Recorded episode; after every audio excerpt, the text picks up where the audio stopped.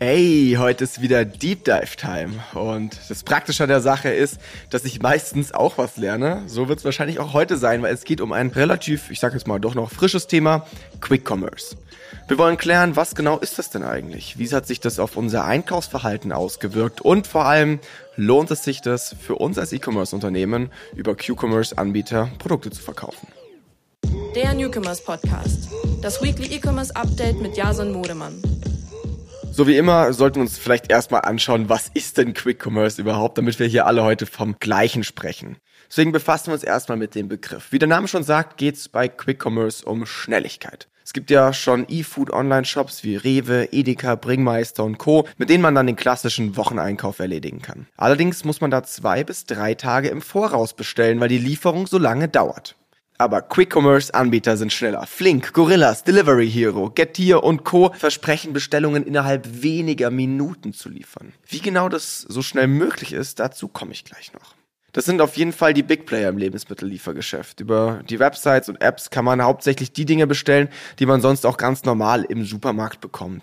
Es gibt auch Quick-Commerce-Anbieter wie zum Beispiel Alpacas oder Arrive. Die sind zwar nicht ganz so schnell und brauchen für die Lieferung auch mal ein paar Stunden, allerdings sind die Produkte da auch etwas spezieller.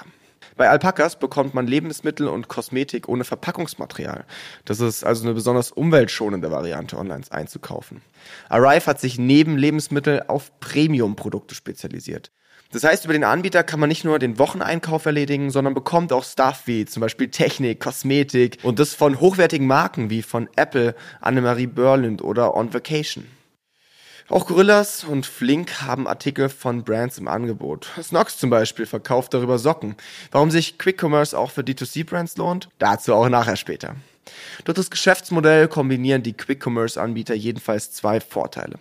Zum einen kann man bequem von zu Hause aus shoppen, wie bei jedem anderen Online-Shop eben auch, und zum anderen hat man die Produkte innerhalb kürzester Zeit und kann sie nutzen. Quasi so, als würde man im stationären Einzelhandel um die Ecke schnell einkaufen gehen. Es geht bei Quick Commerce also darum, die Bedürfnisse sofort zu befriedigen. Das Konzept ist deshalb perfekt für spontane, zeitkritische oder emotionale Einkäufe. Zum Beispiel, wenn man beim Kochen merkt, dass plötzlich die Tomatensoße zur Pasta fehlt oder man keine Chips mehr für den Serienabend mit Freunden zu Hause hat. Ich meine, das ist der Klassiker, den man auch irgendwie öfter jetzt in der Werbung sieht, aber tatsächlich kam genau so auch bei mir sehr oft in der Vergangenheit flink zum Einsatz. Man kocht oder man backt, man merkt, man hat irgendwie doch noch was vergessen und man hat einfach gar keinen Bock mehr rauszugehen. Deswegen bestellt man und zehn Minuten später ist das Ganze da. Auf jeden Fall passt das Konzept Q-Commerce voll in unsere aktuelle Zeit, weil schon alleine durch die Pandemie und Quarantänebeschränkungen hat sich unser Einkaufsverhalten massiv verändert. Quick-Commerce-Anbieter sind in dieser Zeit zu sowas wie Alltagshelden geworden, weil viele ihr Zuhause nicht verlassen wollten oder durften und somit auch nicht einkaufen gehen konnten. Dadurch ist ein Großteil zum ersten Mal mit solchen Schnelllieferdiensten in Berührung gekommen und dabei geblieben. Das bestätigt übrigens auch eine Umfrage des Digitalverbandes Bitkom. Laut der Umfrage ist die Nachfrage nach Online-Lieferdiensten im E-Food-Bereich seit Corona um 10% gestiegen. Außerdem passt das auch voll zum Megatrend Convenience. Viele suchen nach Lösungen, die das Leben einfacher und bequemer machen und Quick Commerce zielt mit dem Konzept genau darauf ab. Für diese Bequemlichkeit und Schnelligkeit akzeptieren Kunden sogar Mindestbestellwerte, Liefergebühren und Mehrkosten. Was ich daran aber ganz spannend finde, ist, die meisten wissen gar nicht, dass es schon etwas teurer ist, da zu bestellen, als normal einkaufen zu gehen. Zu dem Ergebnis kommt, by the way, auch eine Studie der Unternehmensberatung Oliver Wyman. 60 Prozent der Befragten glauben nämlich, dass die Quick-Commerce-Einkäufe genauso viel kosten wie der Einkauf im Einzelhandel. 17 Prozent schätzen die Q-Anbieter sogar günstiger ein. Natürlich wurden bei der Analyse auch typische Warenkörbe angeguckt und dabei ist herausgekommen, dass die Kosten zum Beispiel bei Flink circa 16 Prozent höher waren als im Einzelhandel. So, dann sind wir auch schon am Ende der Begriffserklärung, also der Einleitung des heutigen Podcasts angekommen. Und an der Stelle interessiert mich mal voll euer Verhalten. Nutzt ihr Q-Commerce-Anbieter? Es gibt tatsächlich von Spotify seit einigen Stunden ein neues Feature, nämlich Umfragen. Und das probieren wir jetzt direkt mal aus als Community, weil es mich total interessiert. Ich denke mal, die Antworten veröffentliche ich dann danach irgendwie auf LinkedIn oder so. Wie viel Prozent von euch nutzen denn Q-Commerce? Ihr könnt jetzt in die Podcast-Folge gehen und irgendwo unten müsste dann so eine Umfrage Möglichkeit erscheinen. Stimmt da gerne mal ab, ob und wie oft ihr Q-Commerce nutzt für euch. Würde mich total interessieren. So, und während ihr hier noch rumtippt und bei der Umfrage teilnehmt, würde ich sagen, wir machen direkt weiter und fragen uns direkt mal, wie funktioniert denn das eigentlich so schnell bei dem Q-Commerce? Für die Kundschaft zählen bei der Auswahl eines Anbieters vor allem der Preis und die Liefergeschwindigkeit. Und zu vergleichen, wer da besser ist, ist mega einfach. In den Apps kann man vor jeder neuen Bestellung in Echtzeit nachgucken und checken, wie lange die Lieferung dauern wird und wie viel der Einkauf kostet. Und da herrscht halt auch wirklich ein großer Konkurrenzdruck unter den einzelnen Lieferdiensten. Weil laut der oben genannten Oliver Wyman Umfragen können Unternehmen wie Flink, Getir und Co. bisher nicht auf Loyalität der Kunden und Kundinnen setzen. Also sie entscheiden bisher wirklich ganz hart nach Leistung. Deshalb versuchen sie irgendwie Brandloyalität zu triggern. Gorillas beispielsweise verkauft im Shop eine exklusive Collection, also T-Shirts, Hoodies und Merchartikel wie Gorillas Schlüsselanhänger und so, die es dann halt auch nur da zu kaufen gibt. Solange es aber keine wirkliche Kundenbindung gibt, ist es umso wichtiger, dass die Anbieter abliefern. Und zwar so schnell wie möglich. Wie gerade schon angekündigt, gehen wir jetzt auch ein bisschen genauer darauf ein, wie eine Lieferung innerhalb weniger Minuten überhaupt funktionieren kann. Der erste Grund dafür ist die lokale Präsenz. Quick-Commerce-Anbieter konzentrieren sich meist auf große Städte oder Ballungsgebiete. Dort gibt es dann zum Beispiel lokale Lager, in denen die Mitarbeitenden der Lieferdienste die Bestellungen zusammenpacken und von dort aus liefern. Diese Lager heißen Dark Stores und von dort aus sind die Wege also eh schon kürzer. In größeren Städten gibt es oft sogar mehrere dieser Lager verstreut, sodass die Kunden und Kundinnen immer in der Nähe sind. Um die Lieferzeiten noch weiter zu reduzieren, planen Quick-Commerce-Anbieter auch die Routen so smart, dass sie immer den schnellsten Weg zum Lieferort berechnen und so die Lieferzeit natürlich reduzieren können. Anbieter wie Flink kooperieren zum Beispiel auch mit Rewe und holen die Artikel dort in den Filialen ab. Dadurch, dass es recht viele Filialen gibt, geht es dann doch auch wieder schneller. Und Rewe profitiert auch davon, weil sie neben normalen Online-Lieferungen dann auch Q-Commerce anbieten können. Win-win für beide Seiten also. Der zweite Grund, warum das so schnell gehen kann, ist die geringe Produktauswahl. Die Quick-Commerce-Anbieter beschränken sich oft auf nur eine begrenzte Produktpalette. Das sind meistens Produkte, die in der jeweiligen Region häufig gekauft werden. Dadurch sind die Bestände kleiner und somit auch die Lager übersichtlicher. Und dadurch können die Bestellungen natürlich schnell bearbeitet und ausgeliefert werden. Gewicht und Größe der Produkte spielen, by the way, auch eine Rolle, weil die meisten Anbieter sind ja mit Fahrrad oder E-Bikes unterwegs und das ist ja auch total sinnvoll, weil der Verkehr in Großstädten oft viel zu langsam vorangeht. Auf dem Rad lässt sich aber natürlich nicht so viel Schweres transportieren. Deshalb beschränken sich die Produkte der meisten Anbieter neben Lebensmitteln auch hauptsächlich auf Verbrauchsartikel oder Haushaltswaren. Also grundsätzlich etwas Alltägliches, das man schnell braucht und leicht ist. Es gibt aber auch Unternehmen aus anderen Bereichen, die ihre Produkte über solche Q-Lieferdienste verkaufen. Entweder über die Arrive-App, Kriterien für die Aufnahme einer Brand ins Sortiment sind deren Nachhaltigkeit und Unternehmenswerte, oder über die klassischen Q-Commerce Lebensmittellieferdienste. Douglas zum Beispiel hat 2021 während des Weihnachtsgeschäfts rund 25 exklusive Beauty- und Lifestyle-Produkte in der Gorillas-App verkauft. Für die Zusammenarbeit haben die beiden Unternehmen sogar den German Brand Award verliehen bekommen, weil sie laut Jury ein neues Instant Beauty Einkaufserlebnis geschaffen haben. Auch Snox verkauft die eigenen Produkte wie Socken über Gorillas und Flink und treue Podcast-Fans wissen wahrscheinlich, dass wir einen sehr guten Draht zum Snox-Gründer, dem Johannes Klisch haben. Deshalb haben wir einfach mal bei ihm nachgefragt, auch wenn er gerade im Urlaub ist, welche Vorteile die Kooperation für E-Commerce-Brands hat, wieso Snox sogar eine Vollzeitkraft dazu eingestellt hat und ganz allgemein, wie das Ganze so abläuft. So Johannes, wieso habt ihr euch dazu entschieden, bei Quick-Commerce-Anbietern wie Flink oder Gorillas zu verkaufen? In erster Linie muss ich sagen, haben wir uns dazu entschieden, weil wie immer Why Not ist unser Slogan. Wir wollen immer wieder neue, verrückte Sachen ausprobieren. Und es ist ja so eine unglaublich große Aufmerksamkeit auf diesem Thema gewesen, in dem letzten Jahr vor allem, dass wir gesagt haben, hey, why not? Lass es uns ausprobieren. Wenn es nicht klappt, dann können wir auch wieder damit aufhören. Und zweiter Grund, ich privat nutze tatsächlich fast täglich Flink bei uns in Mannheim. Also habe ich gedacht, da ist bestimmt auch ein kleiner, großer Markt für unsere Produkte. Okay, und wie läuft das Ganze so? Gibt es Insights zu Zahlen? Wie viel Umsatz habt ihr über Q-Commerce und so weiter verkauft? Im besten Monat haben wir, glaube ich, 30.000 Euro Umsatz gemacht, also echt nicht schlecht. Dann äh, kam dieses ganze Auf und Ab mit der Gorillas-Übernahme und, und, und. Dann waren wir auch von unserer Seite kurz offline. Ich müsste lügen, ich glaube, wir sind gerade immer noch nicht wieder online, aber es lief echt. Also wir waren als gesamtes Team positiv überrascht. Also es lief besser als gedacht. Daher werden wir dieses Jahr auf jeden Fall wieder online gehen. Ich glaube aber aufgrund des Marktes und dem geringeren Marketing und höheren Kosten für den Endkonsumenten, glaube ich, waren die 30.000 letztes Jahr auf jeden Fall Peak und jetzt wären es bestimmt eher so 10.000, 15.000 Euro. Wieso habt ihr sogar einen extra Vollzeitmitarbeiter dafür eingestellt? Also muss man selbstkritisch sagen, wir haben keine Vollzeitperson. Äh, die das ausschließlich macht, sondern wir haben eine Person, die sämtliche Sonderprojekte macht, wie dieses auch, die auch unsere Automat macht, als auch andere Themen.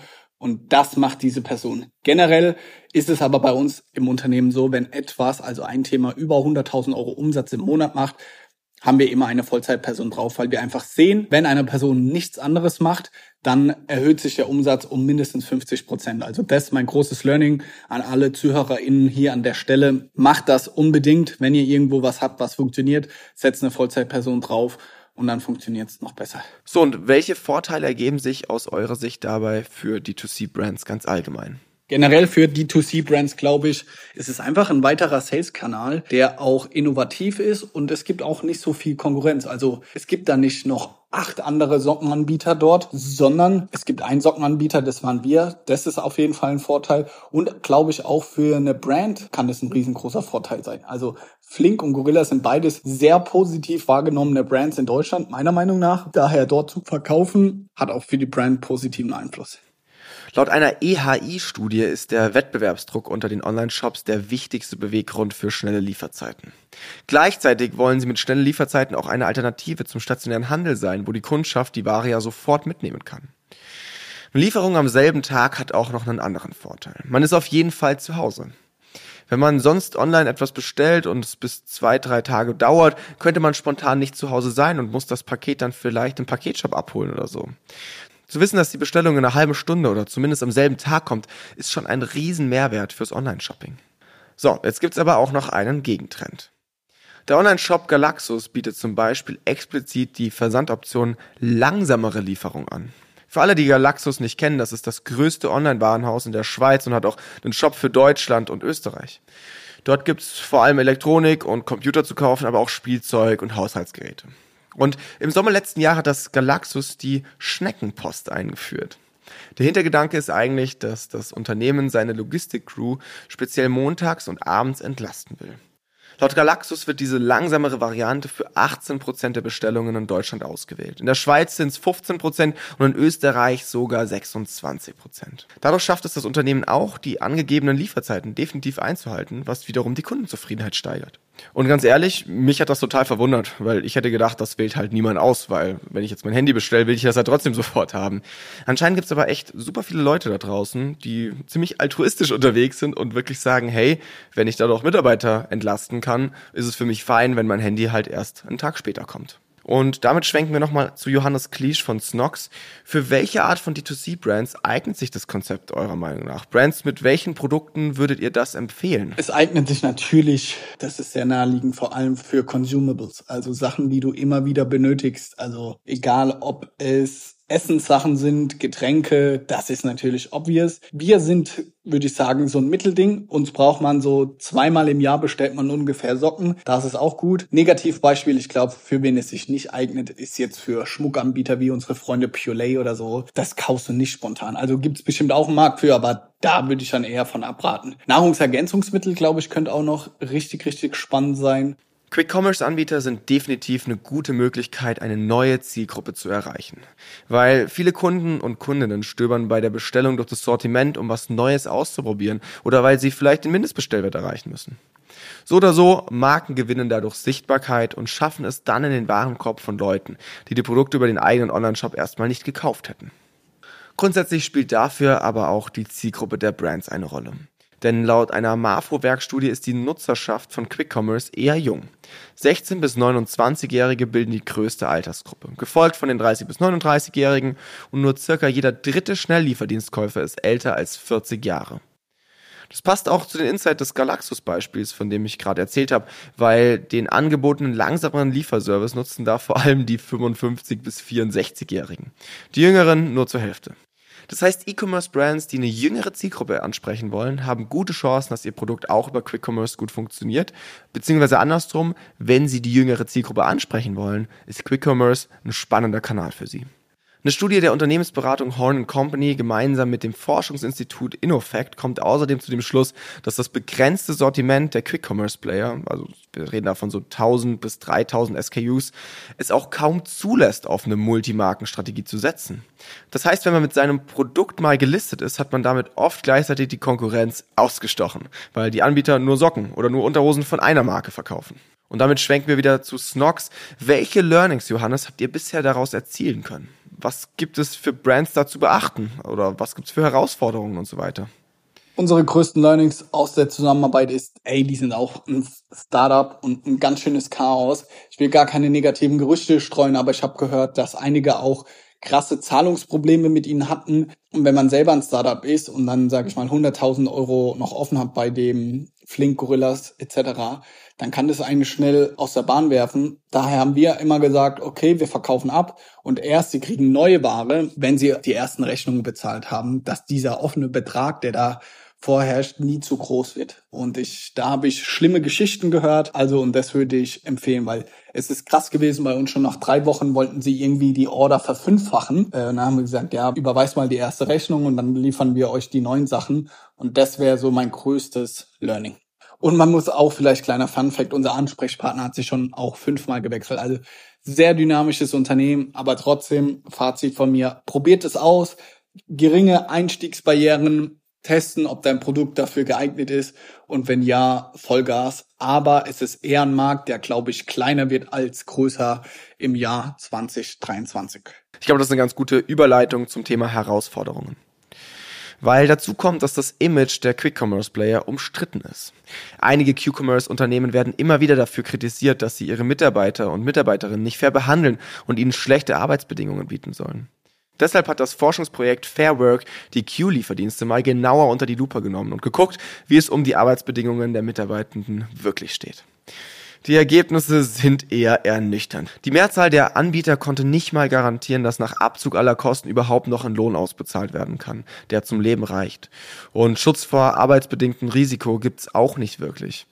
Das Problem ist, dass Quick Commerce aktuell noch keinen Gewinn abwirft, beziehungsweise rote Zahlen schreibt. Und das wird oft auf den Rücken der Mitarbeitenden ausgetragen. Aber warum schreiben die denn überhaupt rote Zahlen, wenn das gerade so State of the Art ist? Noch vor etwa einem Jahr waren viele Investoren bereit, Geld in Quick-Commerce-Anbieter zu investieren. So konnten sie ihr teures Konzept mit hohen Marketingausgaben, Personalkosten und Co. finanzieren. Jetzt dreht sich das aber so langsam. Gorillas wurde Ende 2022 von Getir übernommen. Flink hat für Österreich Insolvenz angemeldet und Knusper will sich erstmal auf unbestimmte Zeit doch nicht in Hamburg ausbreiten und Verluste senken. Zwar ist die Nachfrage trotz Inflation und Krise da und der Quick-Commerce Report schätzt das Potenzial für den deutschen Markt in 40 Städten, nur 40 Städten, sogar auf insgesamt 33 Milliarden Milliarden Euro. Das ist schon eine Hausnummer, ne? Also hat es auf jeden Fall Zukunft, aber die Kosten sind halt aktuell einfach noch zu hoch. Viele Q-Commerce-Unternehmen kooperieren deshalb sogar. Zum Beispiel Lieferando und Getir. Dadurch können die Rider vormittags Lebensmitteleinkäufe ausfahren und abends dann Restaurant essen und so weiter. So können sie mehr Auslieferungen pro Stunde machen. Allerdings kommt da wieder die Frage nach den Arbeitsbedingungen ins Spiel. Kommen wir zum Fazit. Es bleibt sicherlich spannend, wo die Quick-Commerce-Reise hingehen wird. Experten sind sich sicher, dass Quick Delivery in den nächsten Jahren definitiv zu den Top-Trends gehören wird. Und die Beispiele von Snox oder Douglas zeigen, glaube ich, auch, dass sich das Konzept definitiv auch für Online-Shops lohnt, um das eigene Business voranzutreiben. Und wie immer interessiert mich da eure Meinung zu. Ne? Das Thema Quick-Commerce ist, glaube ich, umstritten. Es hat super viel Potenzial, aber halt auch die ein oder anderen Herausforderungen. Und passend zum Podcast poste ich ja jede Woche auch auf LinkedIn dazu, zu dem Thema einfach so ein bisschen, um da den Hub zu schaffen, um Austausch zu fördern. Also lasst mir gerne eure Meinung da. Erzählt mir mal eure Herangehensweise auf das Thema oder auch eure Erfahrungen. Würde mich extrem interessieren. Und dann hören wir uns nächste Woche wieder. Ciao. Der Newcomers Podcast. Das Weekly E-Commerce Update mit Jason Modemann. Jeden Mittwoch. Überall, wo es Podcasts gibt.